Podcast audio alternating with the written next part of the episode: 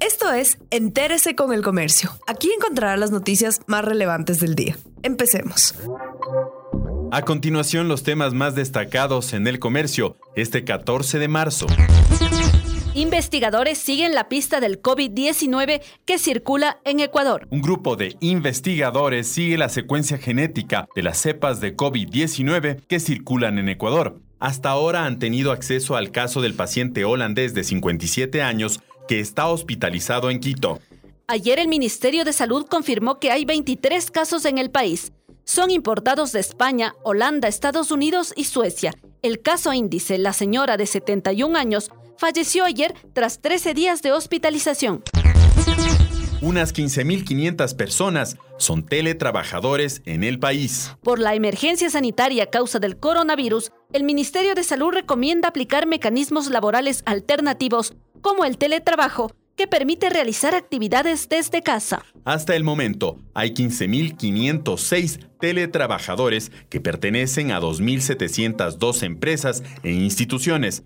Las empresas que lo aplican requieren de adecuaciones tecnológicas para que el trabajo fluya adecuadamente.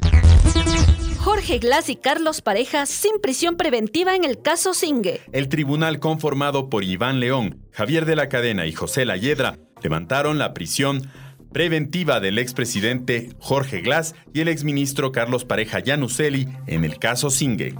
Con esta decisión judicial, el ex vicepresidente ya no tiene ninguna orden de prisión preventiva en su contra, pero aún no podrá salir de la cárcel, pues tiene una sentencia de seis años por asociación ilícita en el caso Odebrecht.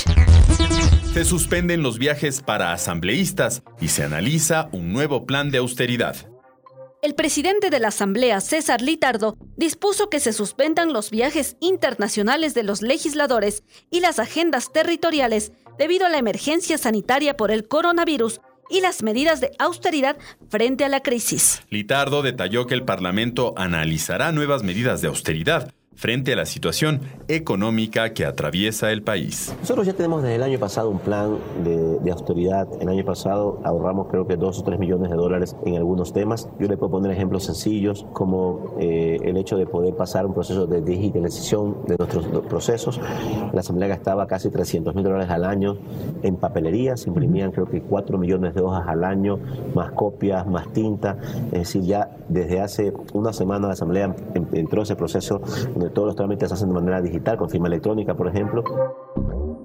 Gracias por acompañarnos. No olviden seguirnos en Facebook, Twitter e Instagram como El Comercio Com.